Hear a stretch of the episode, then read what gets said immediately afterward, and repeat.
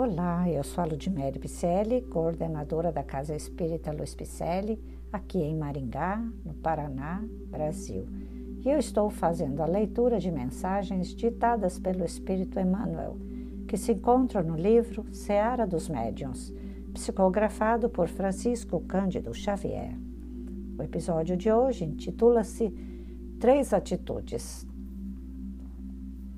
Entendendo-se que o egoísmo e o orgulho são qualidades negativas na personalidade mediúnica, obscurecendo a palavra da esfera superior e compreendendo-se que o bem é a condição inalienável para que a mensagem edificante seja transmitida sem mescla, examinemos essas três atitudes em alguns dos quadros e circunstâncias da vida.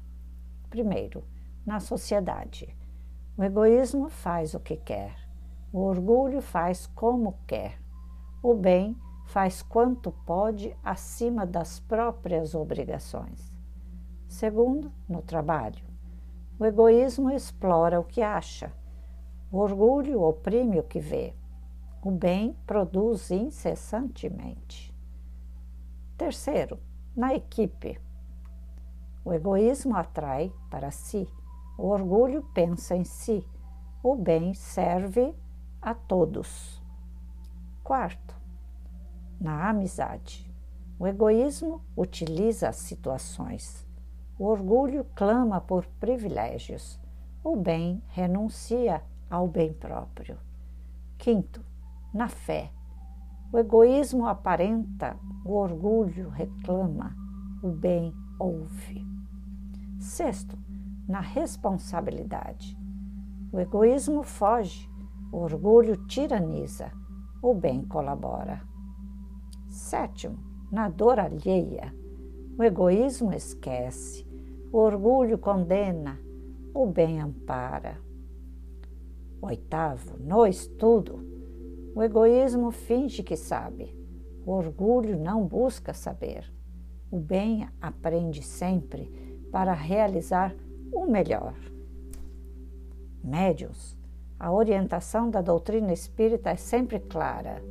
O egoísmo e o orgulho são dois corredores sombrios, inclinando-nos em toda parte ao vício e à delinquência, em angustiantes processos obsessivos. E só o bem é capaz de filtrar com lealdade a inspiração divina. Mas, para isso, é indispensável não apenas admirá-lo e divulgá-lo. Acima de tudo, é preciso querê-lo e praticá-lo com todas as forças do coração. Eu já digo e repito, com todas as forças do nosso coração. Me envolvo aí também, precisamos de ter essa doutrina espírita reveladora, tão libertadora em nosso pensamento. Para isso precisamos estudar, buscar encarecer o impositivo crescente do estudo sistematizado da obra de Allan Kardec, como enfatizou Emmanuel. É por isso que eu estou fazendo essas leituras de livros e mensagens espíritas que são ditados por espíritos de escola preocupadíssimos conosco, e também psicografadas por médiuns de renome, codificadas por Allan Kardec, tem várias obras, não é? E eu gostaria ainda mais que você refletisse, porque esses comentários expostos nesta obra nos convidam à reflexão sobre a nossa responsabilidade diante do Espiritismo em sua feição de cristianismo redivivo, porque somos médiums e a doutrina é sempre clara. O egoísmo e o orgulho são dois corredores sombrios, repetindo a frase, inclinando-nos em toda parte ao vício e à delinquência, repetindo mais um pouquinho e angustiante, em angustiantes processos obsessivos. Olha o perigo, porque só o bem é capaz de filtrar com lealdade a inspiração divina, não é?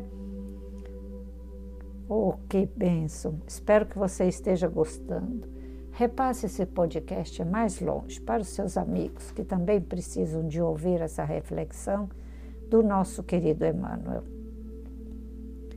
Visite nosso site www.celpifempicele.com.br.